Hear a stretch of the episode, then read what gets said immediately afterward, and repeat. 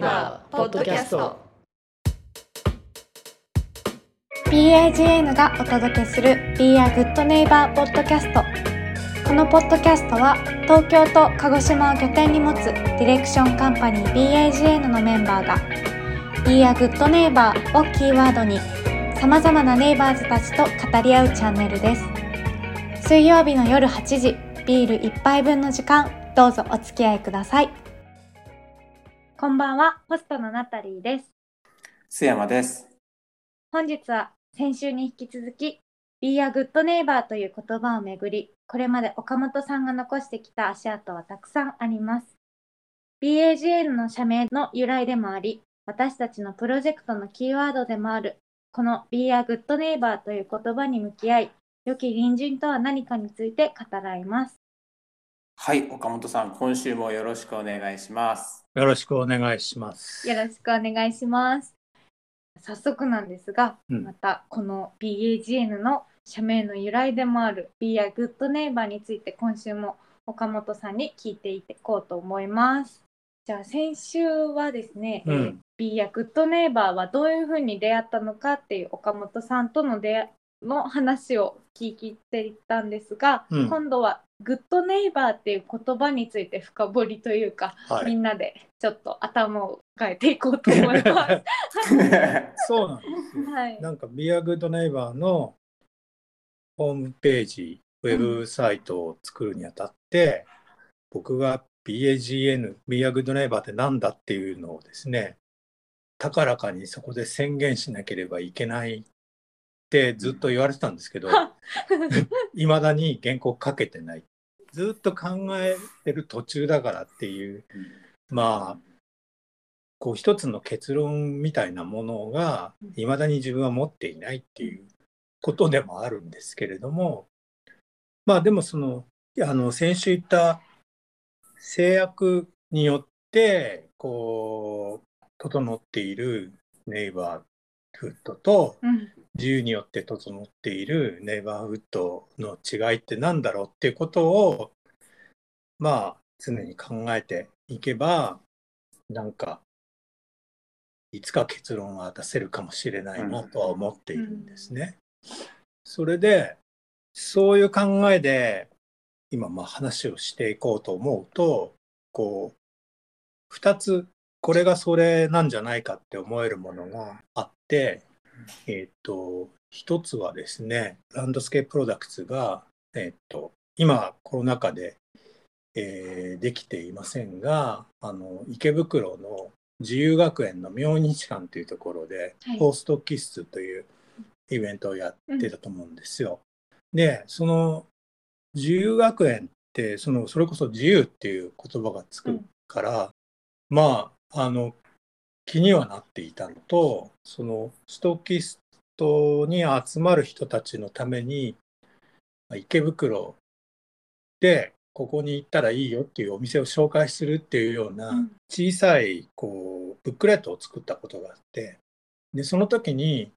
そもそもこの場所を使わせてもらってるけど、この箇所、この場所っていうのは、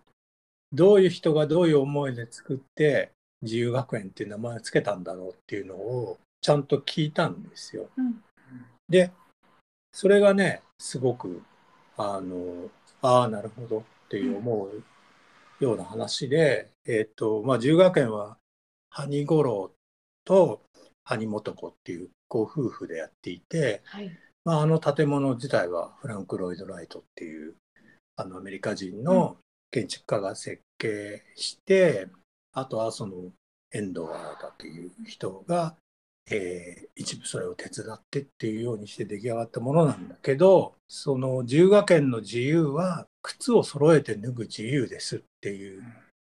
ことをその時に、その取材の時に教えてもらったんですよね。でそのまあだから自由学園は自由というものをすごく掲げてそれを追求するっていう場所だとは思うんだけれどもその自由というのは、えー靴を揃えて脱ぐ自由だっていうどういう意味なんだろうと思って、でそれはなんか、まあ、自由なんだから別に靴脱ぎっぱなしでもいいじゃん。それが自分の自由だと思ったらこうまあ右足と左足があちこちにあるような靴とかあの下駄箱に揃えて入れられてない靴とかがたくさんあってそれで次に来た人があ自分の靴を脱ぐ場所がないとかっていうようなことにならないようにあの靴は揃えて脱ぐ。それが自分以外の人のためになるっていうことをあの皆さん覚えておいてくださいねっていう意味だと思ったんですよ。うん。それでそのハニさんの著作集っていうのがあってもうけなんなんか10巻ぐらいあるようなものなんですけどその中にその靴を揃えて脱ぐ自由について書かれた章があってうん。そこを読んだ時にですねなんかハニさんもこのことについては皆さんまた考えましょうってうんいう感じでその文章は割と終わってる感じなんですよね。だからこうちゃんとした結論はないと。うんないって僕が言い切っていいかどうかわかんないけど、まあ読んだ時はあ結論はこの先またみんなで考えましょうっていう感じで終わってんのかって受け止めたんですね。うんああだからこうずっと考えていなきゃいけないことなんだなうんって思って、うんまあずっとあの先週も言ったけどこう決まってるからこの通りにすれば誰にも迷惑かかりませんっていうのと違うものなんだなっていうのがそれにすごくよく分かった。それとねもう一つは今度はロサンゼルスの話なんですけど、まあ僕が Be a Good Neighbor っていう言葉に出会った街ですけれどあのシスター・コリータっていう、うん。まああのコリータ・ケントっていうな修道女なんだけど、はい。えーエマキュレート・ハートだったかな？あの日本語だと精神精神女学院とかありますよね。聖者の聖に心だと思うんだけど、うんうんうん。と同じような意味だと思うんですけど、まあそういうあの学校が、えー大学もやっていてうんそこに美術のコースがあってその美術のコースのあの教師っていうか先生でもあった人なんですけどでまあ学生たちをいろいろこうインスパイアしながら、えーっとこういうものを集めてこういうふうにあの作品を作りましょうっていう授業をしてたと思うんですけどそのシスター・コリータがですね学生たちと一緒にルールを考えるわけです。でシスター・コリータの美術の教室のためのルールっていうのを彼女が考えるわけ。うんだけどそのルールの一番最後にさあ来週も新しいルールを考えましょうってそれで終わってるんです。つまりあのその10 10のルールの中にあのこのルールをいつでもあの別のものに変えるというか破るっていうことに自分たちは躊躇しないっていうないうようなことも含まれているんですね。だからルールは決めるというかうんそれは多分自分たちのこうした方がいいっていう考えを今みんなでやってこれを10個のルールにしましょうっていうことで作ったものだと思うんだけどその中にでもこのルールは破るかもよっていうのがちゃんと言ってあって、うん。あのしかも最後にさあ来週はまた新しいルールを考えましょうみたいなうん。ことで終わってるっていうのが、あなんかすごいなと思って。うん。でもこれを一言でどう言えばいいんだろうと思ってさ。うん。だから制約と自由っていうのはもう相反するものだから、だけどその自由の中から生まれた制約。自分自身に対する制約みたいなものがうん。どっから来て自分にとってどういう意味を持つかコミュニティ全体に対してどういう意味を持つかっていうのは常に考えて考え続けなきゃいけないんだなっていう。うんいうふうなあの教訓としてですねその2人の考え方が大きくてうん2人とも女性なんですね。うーんあれ？みんな黙っちゃった。そうですよね。なんていうんですかね。ルールって一回作ると、うん例えばこうしちゃいけない、こうしましょうみたいな、例えば張り紙とかにして、うん貼っておくと、そういうのっていつしかうん見慣れて、うんただの風景になっちゃったりとかするなって私はすごい思うんですね。だからなんか、だからこそアップデートしていくというか、そのキーワードっていうか、ルール自体が本当に自分た今の自分たちに合ってるのかどうなのかっていうのを、確かにそのずっとずっと更新し続けるというかそういうのは必要だなって思うんですけどうん。それが Be a Good Neighbor につながってるかって言ったらどうなんだろうって今なんかあの、思考を巡らしていたというか、うん。なんかうん。ってなっちゃったんですけど、そうですね。いやうん。だからルールを決めてうん。ルールに従っていれば大丈夫っていうのってさうん。自分で考えることをやめてもいいっていうことにつながるでしょ？うん。あのルール決まってるからその通りにしてればいいし、なんかどうしていいかわからない時に強い人がさうんこうします。こうしましょうって言ったら、うん。それで楽になることっていうのはありますよね。だけどそれって自分で考えるってことをやめることでもあるからうん。そのそうじゃなくて常に大変だけど常に自分で考えましょうっていうことの方が大事なんじゃないかなと思ったりうんなんかしちゃってるわけですけど。うん。いやでも最もう今今だけじゃないかもしれないんですけど、うん。いろんな問題が世の中起こってて、はい。でそれが自分とはかけ離れた場所で起こってたりとか、うん。自分ごとにするのは結構難しい難しいよううん。な大きな問題が起こってたりとかするんですけど、うん。なんかそれそういうのをなんか自分ごとで考えるというかうん。なんか向こうでは難民がとかうん。大麻がとかうん。LGBT がとか言われてるけど、それがなんか全部いけないもんだとか、うん。こうしなきゃいけないもんだって言われるとあそっかって腑に落ちて思考停止にしてしまう、うん。自分もどこかしらいて。うん。でもなんかそれってどうなのかなって考える日々ではあるんですけど。うん。まあだからうん。いろんな問題がうん。あるんだけどその全てに対して関わっていくのはやっぱり難しいっていうか、うん。あの無理だと思うんだけれども、なんなんかとにかくこう諦めさせられるじゃない、うんうん。あのなんだろう。まあ反対してもうん。良くならないとか、投票に行っても変わらないっていうことが当たり前だと思ってもう諦めて何にもあの関わらないっていう風な態度になるのが一番良くないことだと思うんですよ。だからって言って僕が全てに対して反対するとかそういうことでもなくて自分が何かこうアクションできる一つでもいいから、うんそれに関しては諦めないみたいなうんことをそのでかい声で叫ばなくてもやめなければいいっていう,、うんうん。こう自分がそうそう思うことをうん。諦めたりやめたりしなければいいじゃないかっていうふうに思うんですよね。そうですね。うん。なんか私もなんか多分坂口さんの回で話し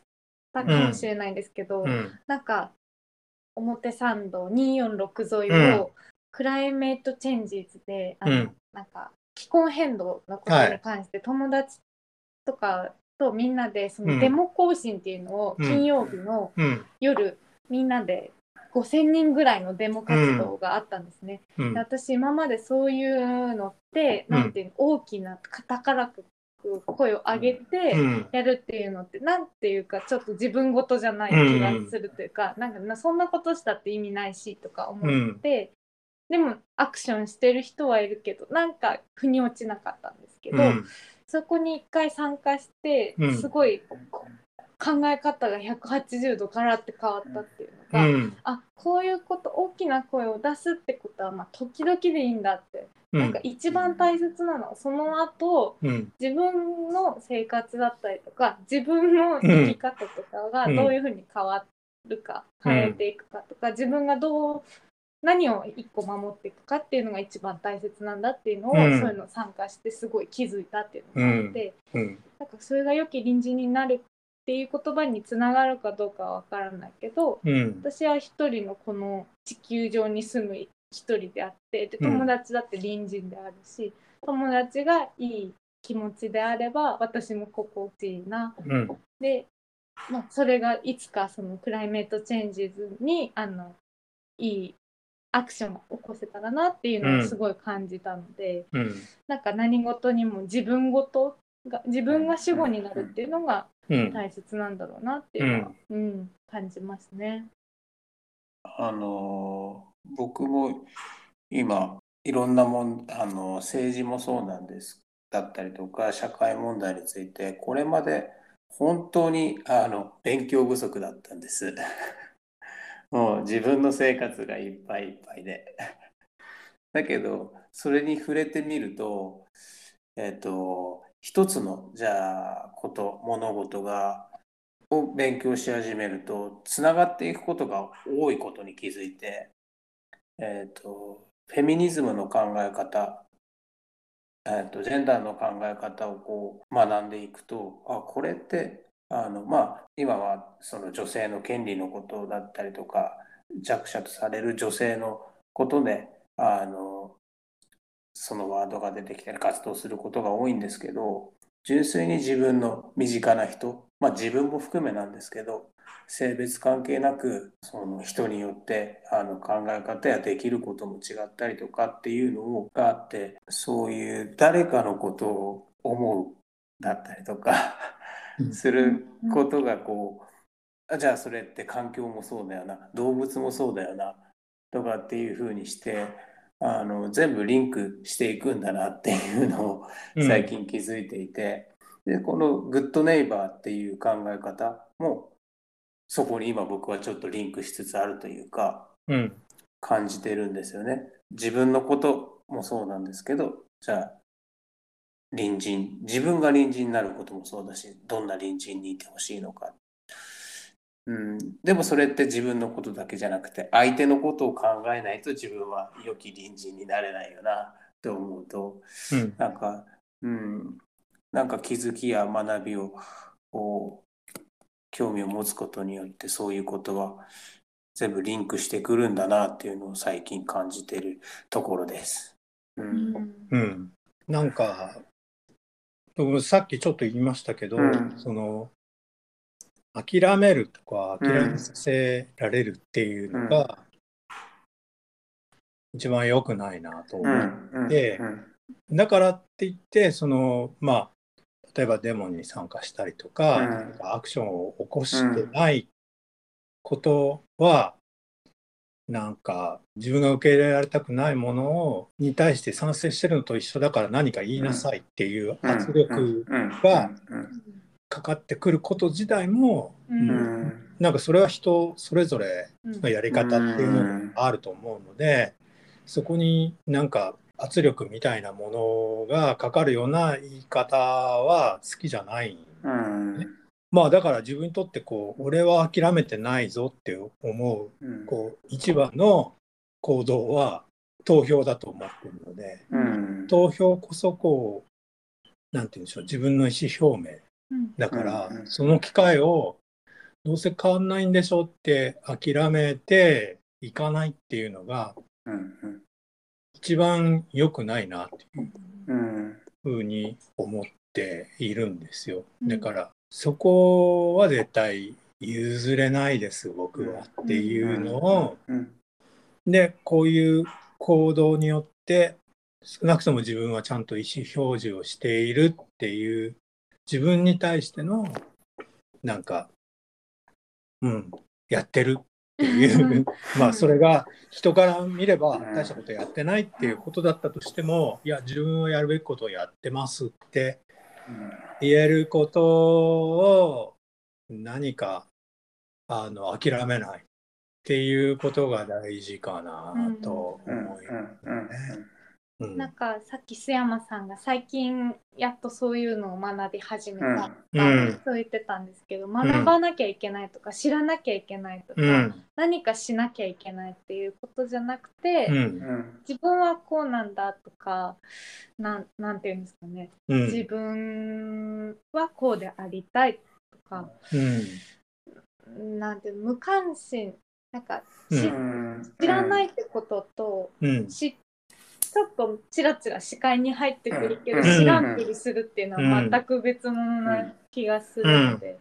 知らないことは全然いいこれから知っていったりとか、うん。これからなんかどう、うん自分がその問題に対してどう近づいていっ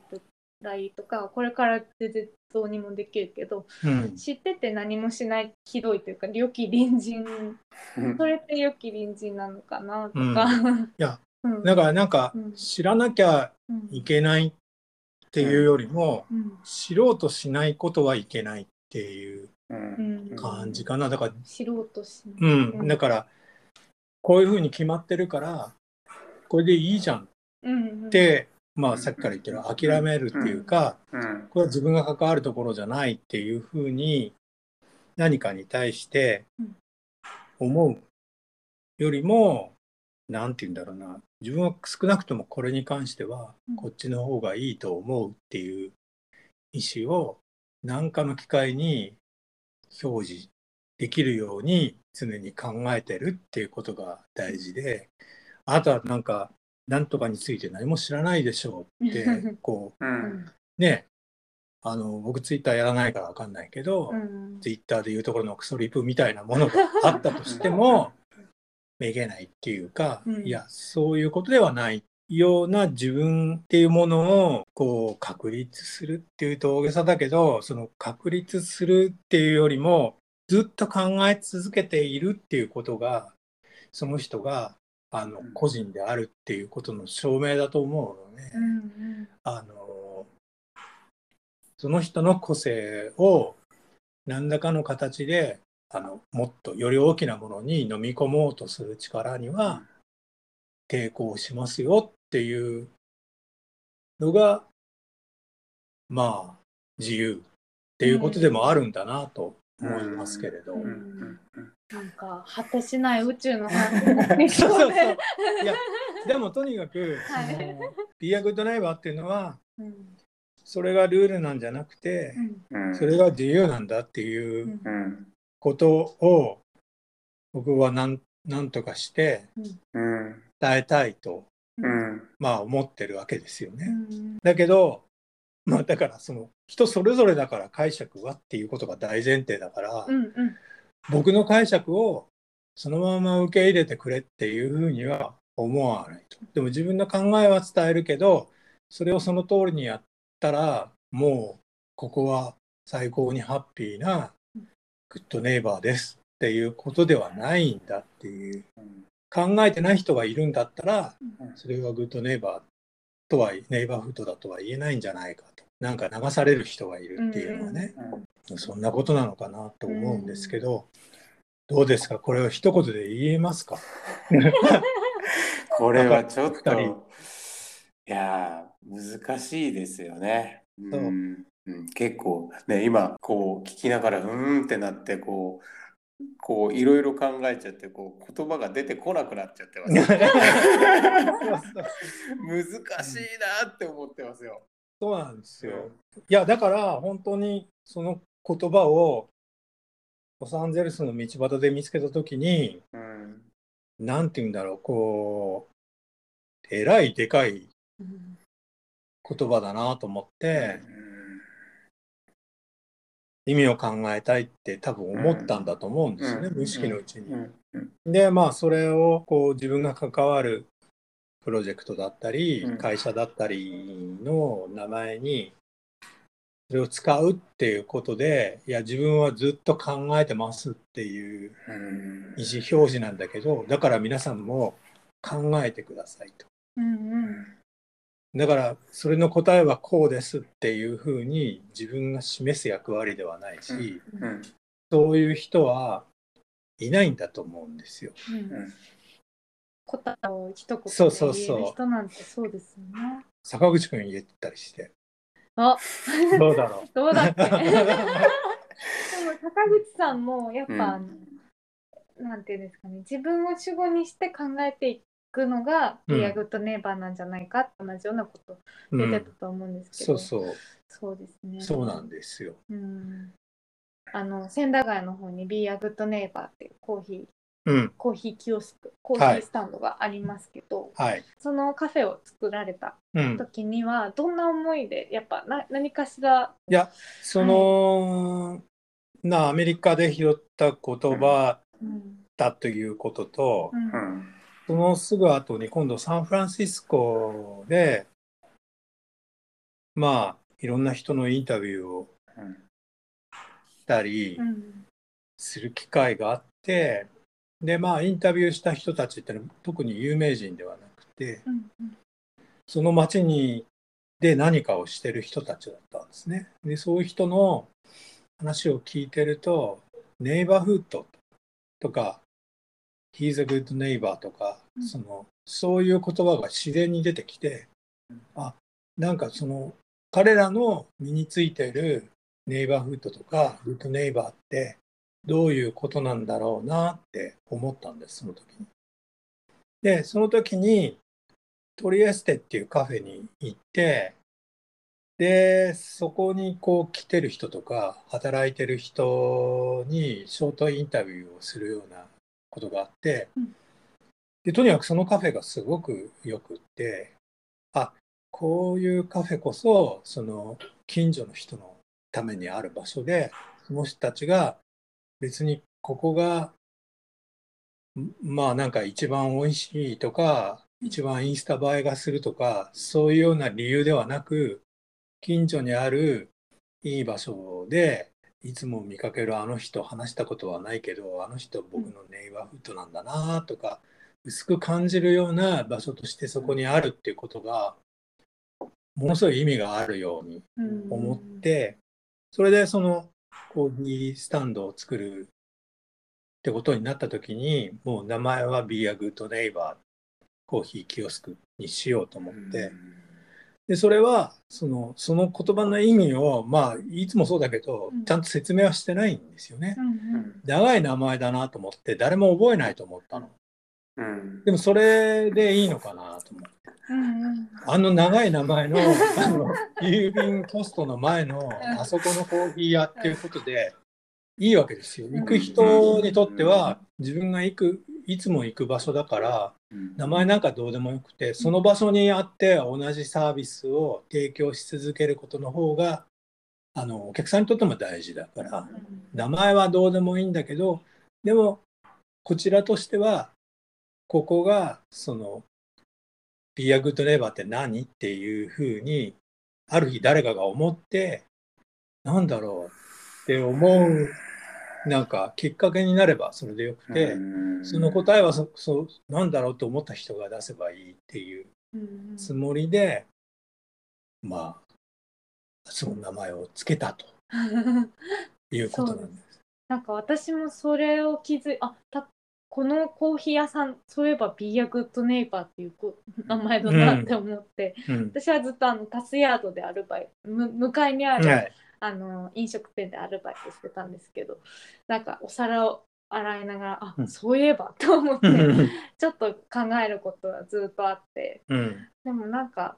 みんなそれを意識して集まってるわけでもなく、うん。自然にやっぱなんか常連さんが来たりとかうん。あのなんかでも東国常連さんではないけどなんかみんなの話を聞いてここいいコーヒーが飲めるって来てる人とかが来て、うん。なんて言うんですかねその良き隣人たちが集まる勝手に集まってる場所ってうん。何かしら小さなことが日々毎日起こっているというか、うんそれが絶えず起こっている場所がビアグッドネイバーな場所なのかなとかうん。いろいろ考えつつ、はいはい。やだから来る人もうん。それぞれ違う理由で違う時間帯にうん。来るんだけどはい。同じ場所がその人にとってあんまり意識してないにしてもうん。大事な場所だっていうことが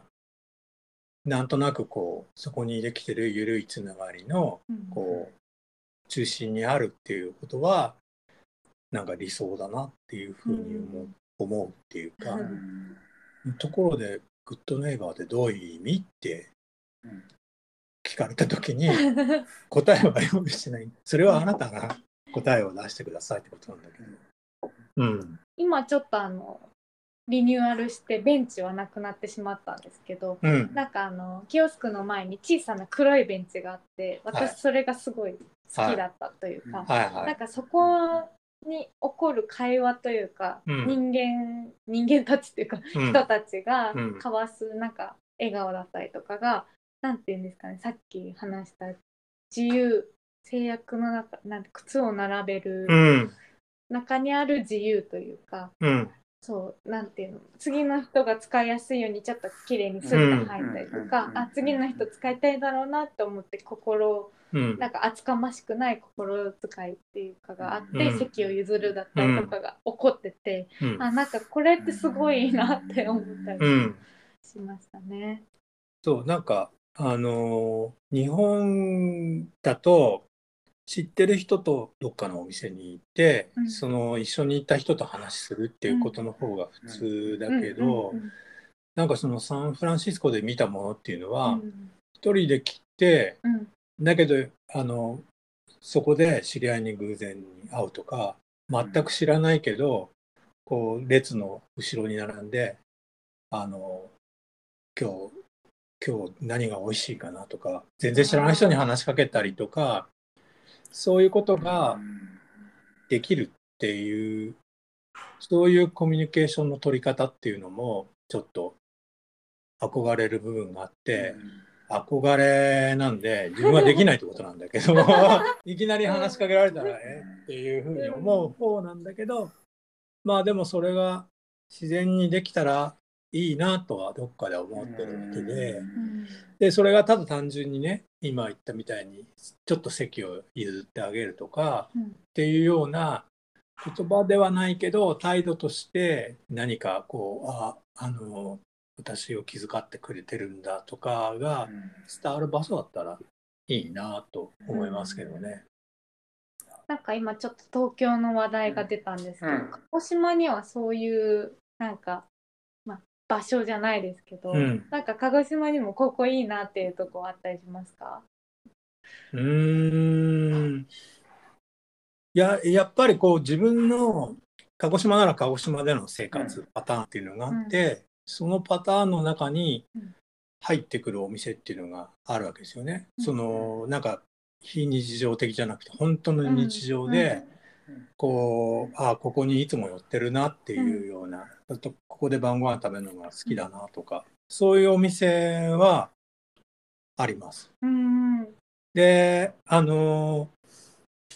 ちょうどえっ、と霧島アートの森でやってる展示に絡めて、あの僕はまあ鹿児島に関わるようになってから作った「あの僕の鹿児島案内」っていう本の新しいちょっと薄いけどバージョンを作ったんですけどまあ実際今作ってるんだけど まだ入稿しないのがあるはい。まあこれはねあの要するに外外の人間として鹿児島に遊びに行くっていう立場から自分が何年も通ってるうちに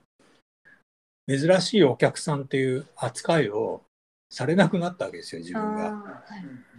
だから自分であ誰誰かが車で迎えに来てくれるとかあそこに連れてってくれるっていうことが、えー少なくなってって自分はある場所に寝泊まりしてそこから歩ける範囲で行動するっていうのが普通になった鹿児島において今こういうお店がこう自分にとってとても大事ですってことを書いてるんですけれど、なんか、うん、結局普段の自分の暮らしに必要だけどその理由は分かんないみたいなお店たくさんあると思うんですよね。うんでもそういうお店こそ大事なんじゃないかって、うん。口コミとかいいねとかそういうもんじゃないですそうそうそうそう。なんかいいっていうのがきっと本当の良さだと。うん、全然こう、うんインスタ映えもしないけど、実はここが一番来るとかさ、うんそういう場所ってみんな持ってるんじゃないかなと思うんですけど、うんうん、そうですね。うんなんかぜひその展示会に行ったらそれが買える？買えるんですか、買えます。買えます。で、はいそれが今大絶賛。ね 恥ずかしいね。恥ずかしい。はい、こんな感じで結構今週もうん。ヘビーな話を そそうですぜね。ひ今日はこの辺でいこうと思います。はい。えっと7月16日から、えっと霧島アートの森で岡本さんの展示が始まっています。えーきっとここで話したような、えー Be a Good Neighbor とは何かっていうのもこの展示で感じていただける内容になっているんでしょうかね。また新しいプレッシャーが今。2週にわたって。そう、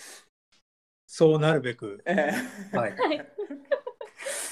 頑張ってまーす。ということで先週より引き続き編集者岡本さんをゲストにお送りしました。ありがとうございました。どうもありがとうございます。Be a Good Neighbor このポッドキャストはナタリーと津山でお送りしました。ではまた次回